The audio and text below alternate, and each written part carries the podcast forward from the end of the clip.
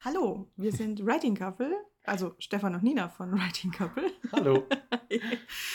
und ähm, in unserem heutigen Podcast geht es um das Thema Genre. Das äh, hat ja so eine Hassliebe bei Autoren und äh, manchmal auch bei Buchhändlern, bei Verlagen auch. Wo kann ich dich einsortieren? Wo passt du hin? Yes. Welche Schublade? Schublade ist da das richtige Stichwort, ähm, weil viele Autoren ja ein bisschen äh, das Problem haben oder den Gedanken haben, wenn ich ein, ein, in einem Genre schreibe oder mein Buch ein, ein Genre verpasse in dem Sinne, ähm, dann werde ich in eine Schublade gesteckt und komme da nicht mehr raus. Und ähm, eigentlich ist das nicht so, weil Genre natürlich, wenn man ein Label hat, wenn jetzt ein, ein unglaublich spannender, komplexer Roman äh, mit Liebesroman betitelt wird, dann hat man leider ähm, das Problem, dass das oft nicht so richtig ernst genommen oder belächelt wird. Mhm. Ähm, so. Aber eigentlich kann man als Autor und sollte das auch Genre für sich als eigene, als eigenes Werkzeug, als eigene Waffe benutzen. Mhm. Waffe klingt jetzt sehr martialisch. Ja, aber warum nicht? Dann fangen wir mit der Fantasy an. da kommen wir gleich zu. und zwar ist es, ist es so, dass ähm, Genre äh, deshalb immer ein bisschen verschrien sind, weil sie ja eigenen Regeln und Vorgaben folgen.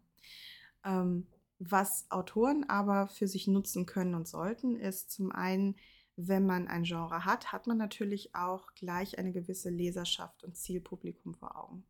Also wenn ich jetzt weiß, ich möchte was Romantisches schreiben, dann weiß ich ungefähr, wie meine Leserschaft aussieht. Wen mhm. möchte ich damit ansprechen? Wem, bei wem denke ich, das wäre ein Buch für dich, das würde dir gefallen, ich schreibe das für dich und ähm, kann dann, hat dann auch einfach ein, ein besseres Bild von dem Ziel, wo man hin möchte. Mhm. Und man kann die Regeln der Genre sowohl für sich nutzen, als auch so verdrehen oder neu erfinden oder außer Acht lassen, dass man das Genre quasi neu erfindet und sein Buch einen unglaublich frischen neuen Ansatz bekommt. Mhm. Ja. Wie in der Fantasy zum Beispiel. Wie in der Fantasy. Also zum Beispiel, also wir haben in der Fantasy haben wir eine, eine Fülle an Subgenre. Ähm, es gibt die Urban Fantasy, also ähm, Fantasy-Aspekte, die in unserer normalen Welt plötzlich Einzug halten und ähm, äh, mit denen wir dann plötzlich konfrontiert werden. Also ganz klassische Geschichte, der Engel und der Dämon, die plötzlich in New York unterwegs sind, in ihrem ewigen Kampf. Hm hat nichts mit Städten zu tun. Das habe ich jetzt schon an ein paar Stellen gehört. Das Urban bezieht sich nicht darauf, dass das in Städten spielt, sondern einfach, dass es um ein modernes Setting geht. Wenn die beiden sich auf dem Bauernhof prügeln, ist es auch Urban Fantasy. äh, dann klassische High Fantasy, also Elfen, Zwerge, Orks. Man, man, Im Englischen ist das auch die Edo-Fantasy, also Elves, Dwarves, Orks. Ach genannt und wir haben sehr viel Magie, wir haben Drachen, wir haben das, das volle Programm. Shebang ähm, Herr der Ringe ist äh, durch die Elfen und Zwerge ist klassische High Fantasy. Mm. Es wird so als der Urvater der High Fantasy gesehen, aber auf den Streit lassen wir uns nicht ein. Dann gibt es die Low Fantasy, auch gerne mit Sword and Sorcery gleichgesetzt. Aber ist das nicht ein Unterschied? Also bei der um, ähm, Sword and Sorcery wird früher, doch sehr gezaubert und viel Monster kommt. Genau, aber früher hieß Sword and Sorcery als Gegenstück zur High Fantasy. Das ist auch gleich so ein, so ein Beispiel für einen Genrewandel. Ja. Ähm, früher hat man Sword and Sorcery auch gerne als Low Fantasy bezeichnet, Ach. weil es da nicht um, ähm, weil die, die Genre-Definition da noch so war, dass bei High Fantasy immer so die ganze Welt gerettet werden muss und bei Low Fantasy ist es mehr so der einzelne Held. Ah. Und deswegen war das ganz oft, Conan ist ein, die, die von, von Howard, die Conan-Romane mhm. sind klassische Sword and Sorcery. Mhm. Und sind. Pfaffert und der kleine Maus, äh, der graue Mausling kann ich zu dem Thema auch sehr empfehlen. Äh, und Conan ist aber in vielen Bereichen auch Low Fantasy, weil es eigentlich nur Menschen gibt. Mhm. Ähm, wird dann in, in späteren äh, Iterationen des Werks aber auch gerne mit sehr viel mystischeren und durch die, den hohen Zaubereianteil mit mehr Monstern bevölkert. Deswegen musste man da vermutlich eine neue Unterscheidung treffen. Low Fantasy ist jetzt gemeinhin definiert als eine Fantasy-Welt, in der es eben eher keine Elfenzwerge und keine Drachen, keine Feen, keine Orks. Also mehr oder weniger Menschen, Fantasy sehr wenig Magie. Ähm, der Fantasy-Aspekt ist dann sehr gering. Mhm. Ganz tolles Beispiel für Low Fantasy ist natürlich George Martin. Mhm. Game of Thrones ist mittlerweile ein sehr episches Low Fantasy Setting, weil wir haben eine nicht reale Welt, wir haben aber eine sehr spärliche Dosis von Magie am Anfang. Also wir reden vom, vom Anfang der Serie. Gegen Ende, wenn dann die Drachen auftauchen und ähm, dann, dann gehen wir ein bisschen mehr in Richtung High Fantasy. Aber mhm. so der Ursprung bei George Martin, wenn man anfängt zu lesen, würde man eher sagen, das ist Low Fantasy. Mhm. Und um das aufzugreifen, was du gesagt hast, was George Martin gemacht hat, er hat eigentlich nur dieses Low Fantasy Setting genommen, mhm. um darin die britischen Erbfolgekriege nachzuerzählen. also was Historisches und hat das mit den Charakteren noch so weit getrieben, dass sich Game of Thrones eigentlich wie ein Familiendrama liest. Es, es ist ja ein Familiendrama. Ja. Also zum Beispiel der, ähm, äh, ich glaube, bei, als, als die Khaleesi, nee, Quatsch, die Red Wedding. Mhm. Ähm, die ist ja zum Beispiel äh, basiert auch auf einem historischen Vorfall. Und das, das genau. hat er ja auch offen gesagt, dass ja. er sich da viel bedient hat. Und da sieht man, wie man mit Genre spielen kann, um die Erwartungshaltung des Lesers ein bisschen an der Nase herumzuführen und ihm was anderes zu verkaufen. Aber das heißt ja dann theoretisch, das wäre dann ein, also im Überbegriff Low Fantasy Setting und, und also Epos mhm. ähm, mit Familien, historischem Drama mhm. und äh, noch, noch ein bisschen Thronfolge. Also das sind ja schon mehrere Genres in dem Sinne gemischt. Wenn man jetzt die, die ja. Drachen wegnehmen würde und das Ganze, weiß ich nicht, nach Dallas verpflanzen würde, dann hätte man jetzt so das klassische Familiendrama. Ja, eben. Nennst mhm. du äh, ähm, Robert Baratheon, nennst du Bobby Ewing oder sowas und dann hast du, hast du Dallas draus gemacht. Also das, der, der Witz ist, dass auch das Genre und mit den Drachen am Ende und dem größeren Maß an Magie, mit den White Walkern, mit den Faceless Men und so weiter. Also man geht dann auch immer weiter vom Low Fantasy weg hin zu ein bisschen mehr High Fantasy. So mhm. kann sich über eine Buchserie hinweg das Genre auch ein bisschen noch verändern. Mhm. Und das ist eigentlich sehr spannend, weil wenn George Martin einen fiktiven historischen Roman geschrieben hätte um die britischen Erbfolgekriege, wäre der in der Buchhandlung wo ganz anders gestanden mhm. und hätte ganz andere Leute angezogen und ähm, hätte vermutlich, das weiß ich jetzt nicht, weil ich nicht genau weiß, wie groß die Leserschaften gegeneinander sind, aber hätte vermutlich nicht diese große Leserschaft gewonnen und dieses Publikum. Mhm. Und so kann man das Genre eben immer sehr gut nutzen, um zu sehen, in welche Schublade könnte man mich einordnen, wo mich am meisten Leute sehen. Mhm. Also so, so lästig das auch ist, sich in Schubladen einordnen zu lassen, wir reden jetzt von Geschichten für den Buchhandel, also die man auch wirklich verkaufen will. Wenn, wenn man für sich selbst schreibt, ist das Genre ziemlich egal. Aber in dem Moment, wo man mit dem Buch und der Geschichte nach außen möchte, spielt das Genre eben schon eine Rolle, weil man vermittelbar sein muss. Hm. Und anstelle diesen, diesen äh, Vermittlungsfaktor und das Genre als Schublade, diesen Frust zu sehen und als Limitierung, wollen wir heute versuchen, euch zu zeigen, dass ihr das auch als Chance sehen könnt, eure Geschichte in einem Bereich zu positionieren, wo ihr die größtmögliche Sichtbarkeit erhaltet. Genre ist ja auch durchaus was, also gerade wenn es um die eigene Geschichte geht, ähm, dass man sich nicht zwingend von vornherein auf die Fahnen schreiben muss. Also ähm, das kann ja mehr hindern, als dass es hilft. Wenn ich jetzt von genau. Anfang an sage, ich möchte jetzt einen ähm, High-Fantasy-Steampunk-Roman schreiben oder mhm. ein High-Fantasy-Familiendrama, ähm, dann kann mich das oftmals behindern, weil ich dann natürlich die, die äh, ungeschriebenen Regeln und Gesetze mhm. dieses Genres im Kopf habe. Aber im Nachhinein hilft das durchaus. Und da ist man dann ja auch, wie man bei Georgia Martin, beziehungsweise bei dem Beispiel, wie es Stefan gerade gegeben hat, gut sieht, man ist ja nicht auf ein Genre festgelegt und auch mhm. das Buch kann sich wandeln. Ähm, wenn ich mir für, für mich jetzt denke, ich möchte gerne eine Science-Fiction, Low-Fantasy, ähm, Weltraum-Familiensage haben. Gut, dann habe ich Star Wars. Aber ähm, oder Odysseus in Space. Oh ja, das auch. Das war eine tolle Zeichentrickserie. Aber egal. aber äh, das, das ist es dann halt. Wenn ich am Ende merke, ich möchte für meine Geschichte, ähm, da passen einfach ein paar Labels, mhm. die, die für mich passen. Und sei es jetzt ähm, der von Stephen King viel gerühmte Klempner in Space. Ja. Ähm, dann ist das halt ein Gesellschaftsroman mit, äh, mit fantastischem oder, oder Science-Fiction-Anteil. Ähm, es sind ja viele große Romane mit einem Label versteckt dahergekommen. Mhm. Also Farm der Tiere zum Beispiel, das ist oh ja klassische ja. Tier-Fantasy. Mhm. Ähm, ist aber im Endeffekt keine Fantasy, sondern ähm, das ist ein Gesellschaftsroman, der Kritik äh, an, ähm, an diktatorische Strukturen setzt. Und ähm, Watership Down, oh, auch, ja.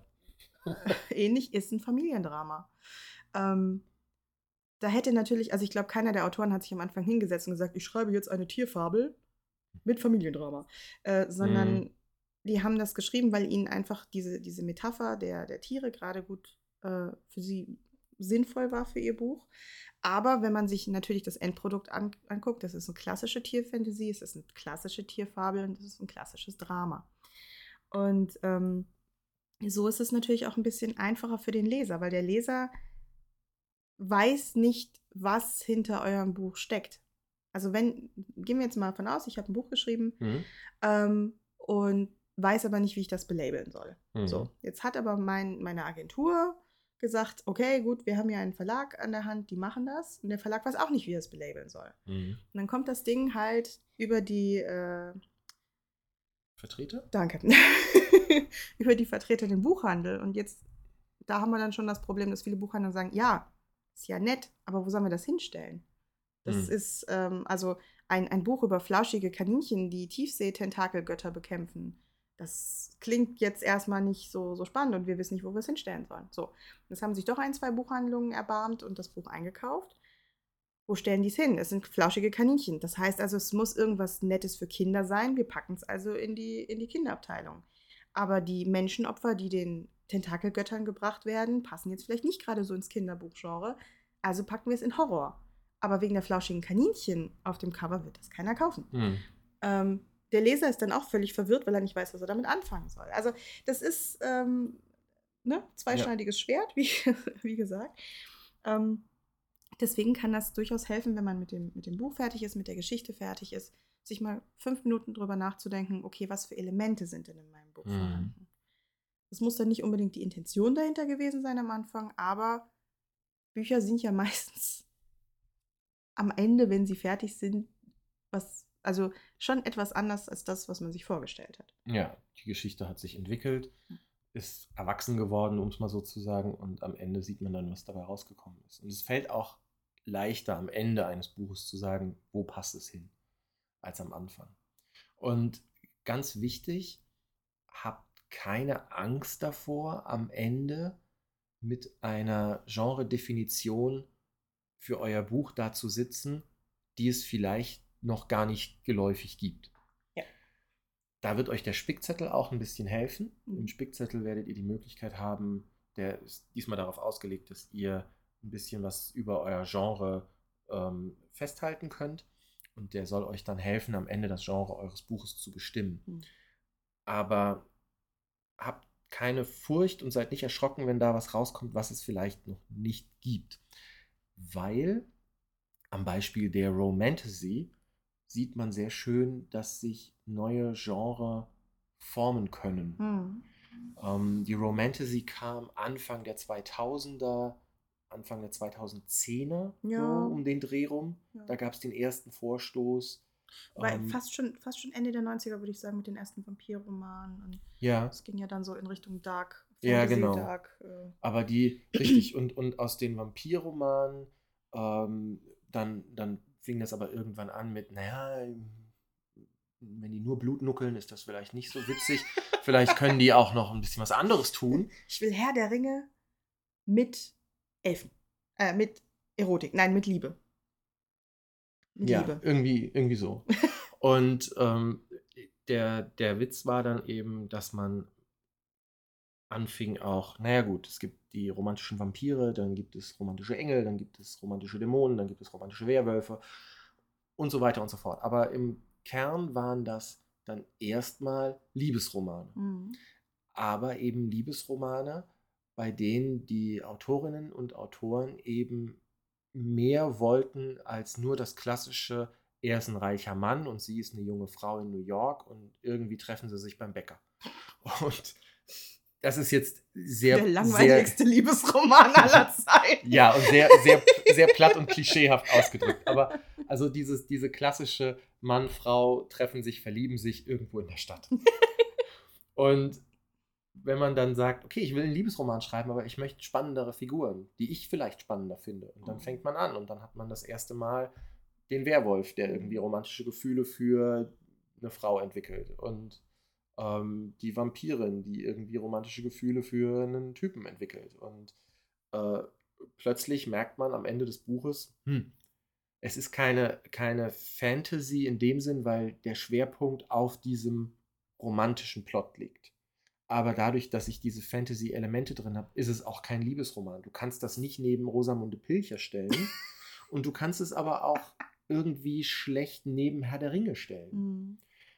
Aber nachdem dann die ersten Pioniere in diesem Genre, in den jeweiligen Genres sich ihren Platz am Markt erkämpft haben, haben Buchhandlungen und Buch ähm, äh, und Verlage gemerkt, oh, da ist vielleicht was möglich, das könnte ein Trend sein oder das mhm. könnte mehr Leute ansprechen.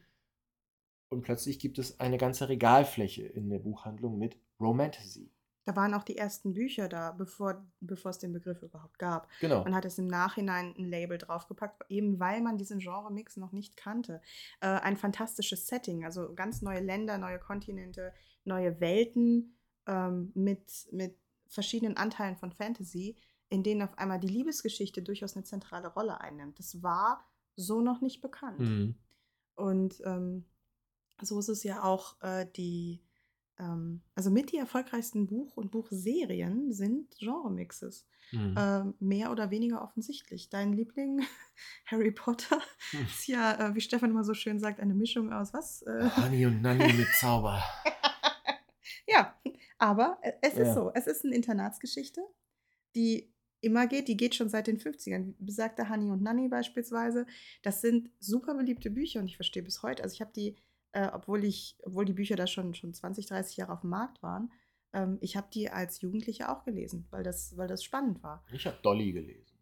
Ich mochte auch Pferde, aber Dolly. Dolly war nichts mit Pferden. Das doch, war, Dolly war doch mit Pferden. Nein, die war auch im Internat. Ach. Da haben sie dann das Internat sogar ausgebaut, nachdem sie Abi gemacht hatte, dass sie dort noch studieren kann, weil die Serie weiterlaufen musste. Ja, also da haben wir dann zum Beispiel äh, den berühmten, oh, ein Genre läuft gut, wir schreiben was ähnliches. Wir haben hier noch Gebäude, die sind leer. Dolly, wer kennt denn schon Dolly? Ja, sitzen nee. bleiben konnte sie ja nicht, sie war ja clever. Also musste sie, musste sie noch studieren. Sie hat dann Stenografie studiert. Das weiß ich noch. Ich weiß, dass ich, ich weiß noch, ja, das, das ich weiß nichts Jobs mehr von den Romanen. Ich weiß noch, dass sie Stenografie gemacht hat und dass sie ähm, so Probleme hatte, weil sie sich ein eigenes äh, Stenografie-Abkürzungssystem überlegt hat, weil sie sich das andere nicht merken konnte. Und dann hat sie unglaubliche Probleme gekriegt. Aber das hat sie dann auch gelöst. Aber mehr weiß ich nicht mehr von. Okay, das war ein kurzer Rundgang durch Stefans Kindheitsgehirn. Ja. Okay. ja, genau, aber das ist zum Beispiel der Klassiker. Seit den 50ern funktionieren Internatsgeschichten, wie man sieht, so gut, dass man auch eine lange, lange laufende Serie draus macht. Ja. und, ähm, und das ist eine Kombination. Und zwar aus Fantasy, beziehungsweise Urban Fantasy in dem Sinne ja schon fast. Ähm, Ach so, Harry Potter. Ich ja, dachte, ja. wir sind Nein, wir Dolly.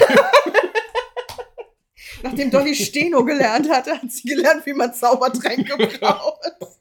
Oh mein Gott, das ist Mrs. McGonagall. Das würde vom Anteil passen. ja, okay. Also, ja, Genre-Mix, genau. Äh, Georgia Martin beispielsweise auch als Genre-Mix funktioniert ja wunderbar. Twilight. Twilight, Fantasy, also ähm, das ist Schul, äh, Coming of Age, Schuldrama, klassisches Jugendbuch, vermischt mit einem ähm, fantastischen Element. Ja. Vampire und, äh, und Werwölfe. Ähm, und das ist. Glitter. Und Glitter. Und das ist nichts Schlimmes. Und Weder der Glitter noch die Genre-Mixes. Ja. Wenn, wenn ihr neues Element mit, mit was Vertrautem oder zwei alte Elemente zu einem frischen neuen verbindet, dann ist das großartig. Das ist jetzt vielleicht dann nicht leicht einzuordnen. Mhm. Aber wie wir sagen mit dem Genre, es geht ja darum, dass man sich davon nicht eingrenzen lässt, sondern es zu seinen eigenen Gunsten umformuliert und umbaut. Richtig. Und wenn zwei Genres aufeinandertreffen und dadurch was Neues, Geiles machen, seid stolz drauf und bietet das als Vorteil an.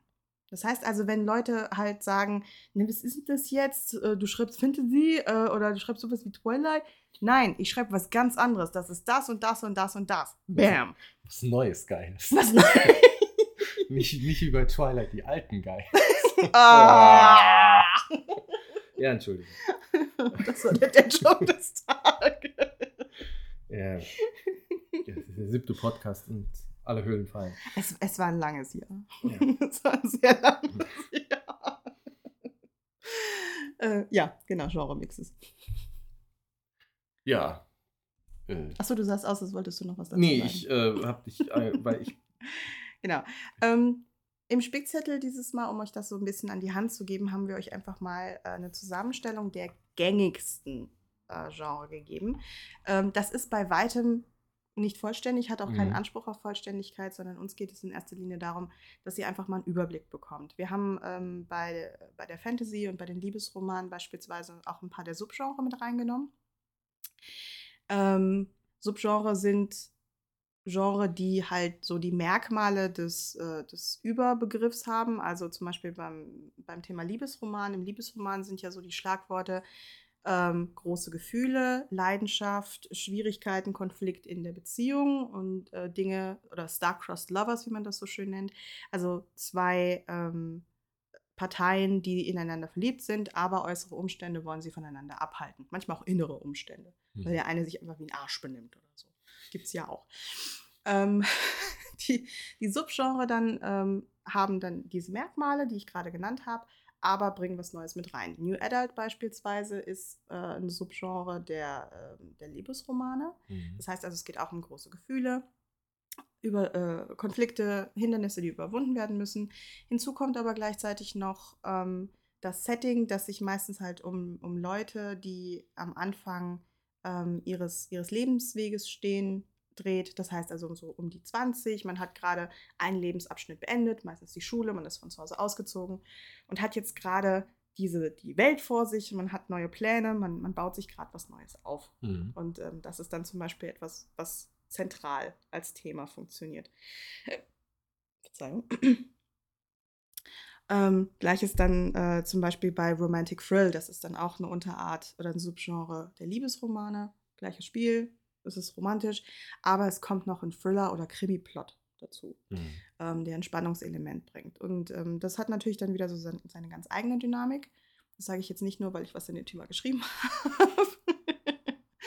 ähm, und bringt dann halt einfach nochmal den anderen Aspekt der Gefahr mit rein, der natürlich mhm. ähm, die Be Dynamik einer Liebesbeziehung und ihrer Entwicklung nochmal ähm, natürlich ein bisschen anders beleuchtet, als jetzt bei einem typischen Familiendrama ja. der Fall wäre. Genau. Ja, und damit hoffen wir euch ein bisschen was an die Hand geben zu können, womit ihr im Nachgang, wenn ihr fertig seid mit eurem Buch, überlegen könnt, wo passt es eigentlich rein. Versucht nicht, euch beim Schreiben schon in irgendeine Richtung zu begrenzen. Im Gegenteil, beim Schreiben lasst die Geschichte zu, wie sie ist, schreibt auf, wie sie euch gefällt und überlegt euch am Ende, wo sie reinpasst. Genau. Und wie Stefan schon sagt, wenn ihr irgendwie das Gefühl habt, etwas engt euch ein, weg damit. Beim es ist euer Buch, es ist eure Geschichte. Und wenn ihr das Gefühl habt, ja, beim Liebesroman muss das so sein, ja, beim Fantasy-Roman muss das so sein, nein. Gar nichts sobald, muss. Sobald ihr den Gedanken habt, merkt ihr, schmeißt die ganze Sache über Bord, kein Genre, nix. Ihr schreibt das so, wie ihr das möchtet und wie sich das für euch gut anfühlt. Ihr könnt die Regeln des Genres nehmen, wenn ihr das Gefühl habt, festzustecken oder nicht wisst, wie es weitergehen soll oder das Gefühl habt, ihr habt euch irgendwie in eine Ecke geschrieben dann kann es zum Beispiel helfen, wenn man beim, beim Fantasy-Roman schaut, okay, der Fantasy, also der klassische High-Fantasy-Roman mhm. beispielsweise, folgt der klassischen Heldengeschichte. Über die haben wir ja schon einen Podcast gemacht. Genau. Und dann könnt ihr schauen, wo stecke ich hier fest? Aha, ich habe den Mentor drin, jetzt mit drin, aber der Mentor ist übermächtig. Das heißt also, mein Protagonist muss sich nicht weiterentwickeln. Der kann jetzt einfach die ganze Zeit im Bruchsaal hängen ähm, mit den Elfen Tee saufen und mit Bruchtal. Den, ach so, Entschuldigung, Bruchsaal. Aber im Bruchsaal kann man auch rumhängen. Ich verwechsel ja. das immer. Es gibt tatsächlich einen Ort namens Bruchsaal und jedes Mal, wenn ich davon höre, denke ich immer, Elrond, Feierabend. es, Total schräg. Ich weiß auch nicht. Ja, geil. Naja. Also, man möchte im Bruchtal weiter rumhängen, mit den Hobbits und den Zwergen baden gehen und mit Elrond Tee schlürfen. So. Also, was muss passieren? Entweder Elrond muss, muss sterben. Elrond muss sterben oder Bruchtal muss von Godzilla platt gemacht werden. Und ja, Kaiju und Fantasy ist durchaus etwas, was ich in größerer Form begrüßen würde. Ähm, oh ja. So, aber da weiß ich dann zum Beispiel den Gesetzen des Genres folgend, warum stecke ich hier fest? Aha, der Mentor ist noch da, meinem Prota geht es zu gut. Ich muss ihm also wegnehmen, was er gerade hat, damit er Zugzwang bekommt und sagt, okay, ich muss jetzt aber weiter auf meiner Reise. Mhm. Hier ist es für mich nicht mehr sicher. Und was man auch machen könnte an der Stelle ist natürlich das Genre brechen und sagen, oh, mein Mentor ist übermächtig. Was, wenn sie sich ineinander verlieben, aber dann trennen, schmerzhaft und der uh. Mentor wird zum Bösen. Uh. Also das sind alles Dinge, mit denen man dann spielen kann, wenn man auch über den Genrerand hinaus guckt. Oh mein Gott, Bilbo Baggins verliebt sich in Elrond, Elrond verliebt sich in Bilbo, aber Bilbo muss mit den Zwergen weiter und Elrond schafft das nicht mit seinem gebrochenen Herzen und wird jetzt die zweite Galadriel. Ach so, aber ach, ich dachte jetzt überhaupt Galadriel und ähm, Gandalf. Da geht doch ah. auch was. Da ging auf jeden Fall was. Ja. Ja. Nein, aber du hast recht. Also ähm, bin ich, bin ich voll, voll und ganz bei dir. Also ich finde die Idee halt auch ganz schön, das, das äh, dann mal ganz, ganz zu drehen und einfach die Regeln eines anderen Genres mit hm. reinzunehmen hm. und dadurch die, den Verlauf der Geschichte völlig zu verändern. Also wie ihr seht, ist durch die Kombination der Genre und Subgenre ähm, liegt da ein ganzer Pool an Werkzeugen, die ihr euch zunutze machen könnt. Ja. Und wie bei allen Werkzeugen es immer ist, wie wir ja immer sagen, ihr benutzt das, was für euch hilfreich ist und den Rest lasst ihr einfach liegen. Genau. Ja. Das wäre der kleine Überblick zum Genre. Ja.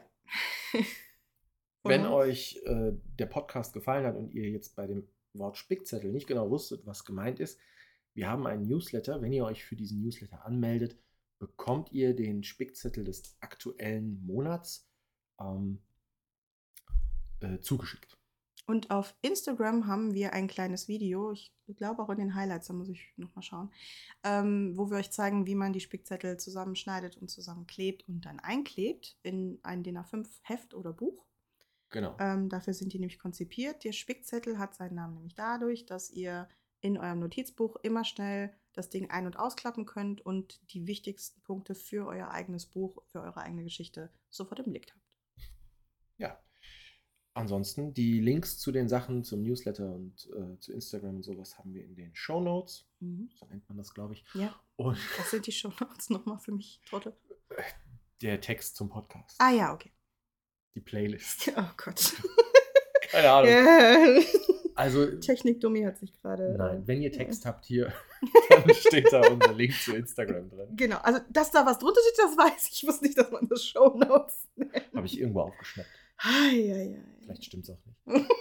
also, bis dann, macht's gut. Danke, dass ihr uns zugehört habt. Tschüss. Tschüss. Macht's euch schön. Macht's euch schön. Das sagen wir mal am Ende. Ach du meine, es war wirklich also, ein langes Jahr, Leute. Macht's euch schön. bis dann. Tschüss.